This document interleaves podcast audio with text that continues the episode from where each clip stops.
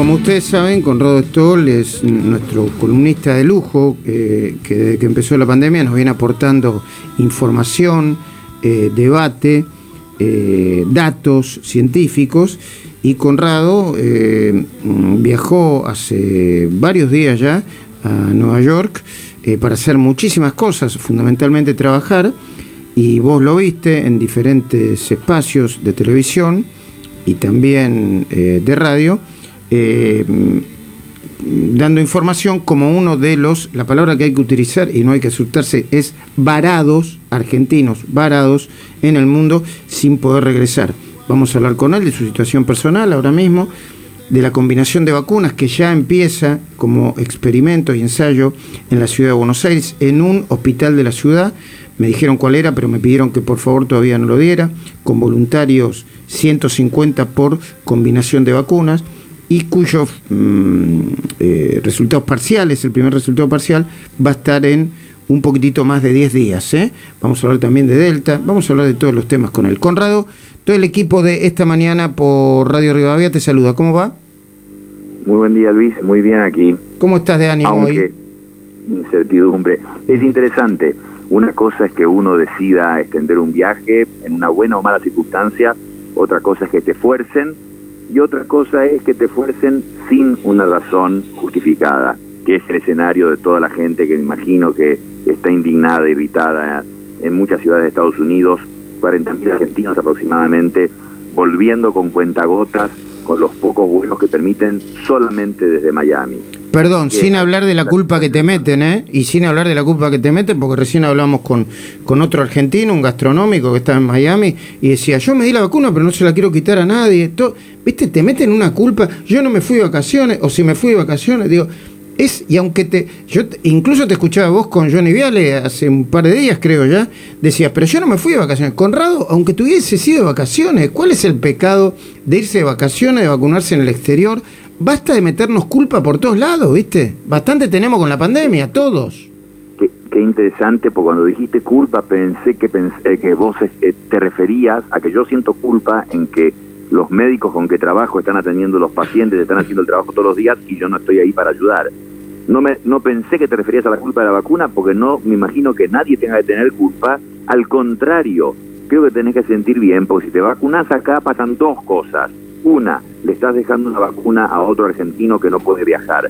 Dos, volvés a la Argentina con vacunas que tienen claramente una calidad superior y por lo tanto le hacen al virus más difícil transmitirse, lo cual en este momento es algo fundamental, disminuir la transmisión viral. Así que culpa por vacunarte tendrías que sentirte un héroe, lejos de culposo. Mm.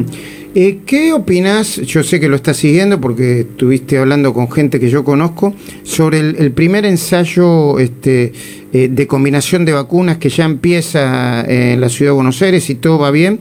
Arrancan con los propios voluntarios, si no me equivoco mucho, a partir del lunes. Ya, eh, eh, había, hace semanas que con vos hablamos de que hacer algo, hay que combinar vacunas. Si no hay una segunda dosis de Sputnik, no podés dejar a la gente sin esa segunda dosis porque los anticuerpos caen, la inmunidad generada por la primera dosis, por más buena que sea, y era buena la de la primera de Sputnik, cae. Entonces tenés que empezar a combinar, sino de la que sea. Ahora, ya se ha hecho eso. Hay un estudio que está eh, activo hace meses y que terminaría en septiembre u octubre en Gamaleya, en que mezclaban Sputnik con AstraZeneca.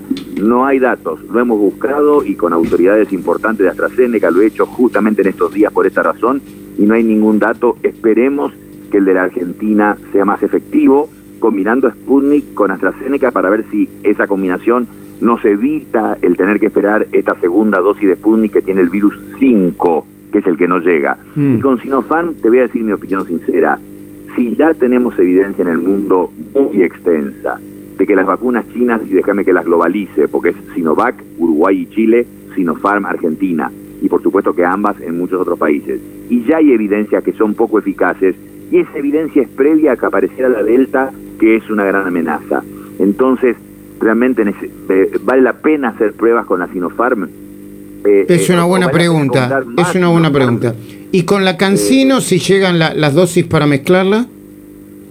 Bueno, pero vos hablas en potencial, eh, buenísimo. Si vos tuvieses Cancino en la Argentina Y suena muy razonable, aunque sea una vacuna china hecha por el ejército, nada que ver con la vacuna rusa, pero tiene el virus 5, del que yo te hablaba. El primer virus de la Sputnik es el 26, la segunda es el 5, que es el que no hay en la Argentina. Lo podés reemplazar con Cancino, es una vacuna de una sola inyección que además tiene ese virus de la segunda dosis de Sputnik.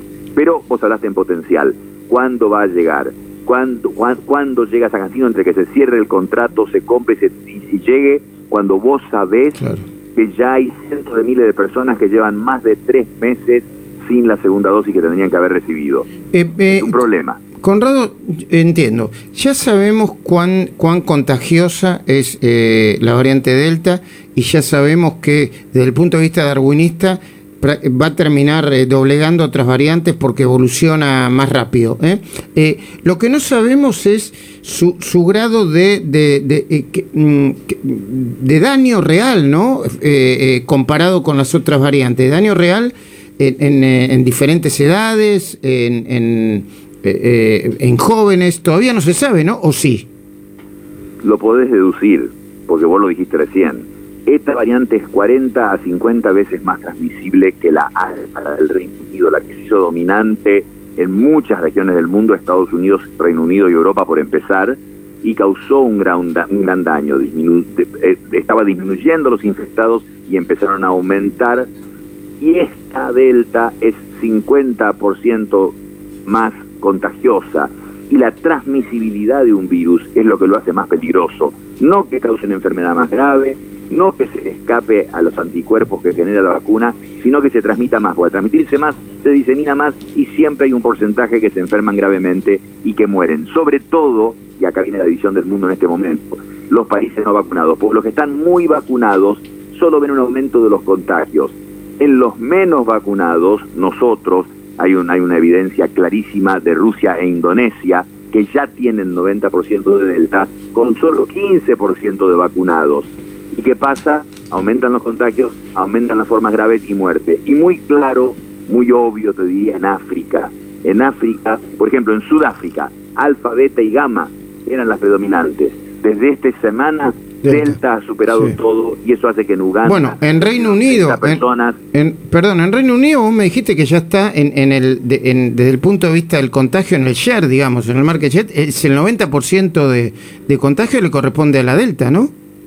Pero 99% de las infecciones son Delta de toda la secuenciación genómica. Acordate que nosotros no sabemos cuánto, sabemos que está, se está diseminando se duplica rápido, pero como no secuenciamos genes, no tenemos idea de cuán rápido. Ahora, en el Reino Unido, con 85% de la población adulta con una dosis y 62% completa dos dosis, no va a causar probablemente un daño severo. Lo mismo que para Estados Unidos, 70% una dosis, 57% con, con, con, vacunación completa.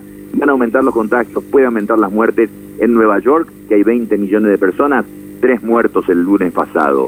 O sea, no hace impacto. Ahora, en los países con baja vacunación, como te dije, Indonesia y Rusia son los ejemplos que no han medido, pero nosotros también puede ser un problema. ¿Cuándo vuelve? ¿Ya sabes?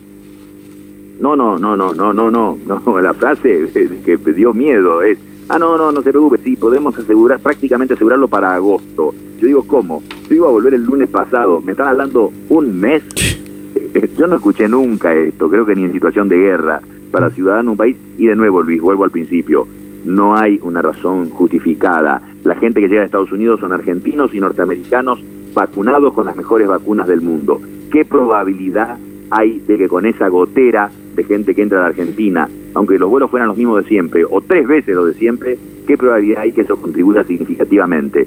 Lo que contribuye a la diseminación es que no se testee que no haya vacunas buenas y que se vacune lentamente. Eh, yo no sé qué compromisos tendrás y qué, y qué humor tendrás a esa hora, pero quizá te llamemos esta noche. Si no podés, para vos. Y si no podés, eh, eh, estará bien y nos mantenemos en comunicación. Te mando un abrazo, Conrado. Bueno, muy bien, un abrazo, un abrazo, Luis. Buen desesperación. Bueno, no, no le quiero aumentar la desesperación, pero eso de estar en un lugar en el que no querés estar porque te obliga a otro y por una razón que no es justificable, es muy parecido a la pérdida de libertad. ¿eh?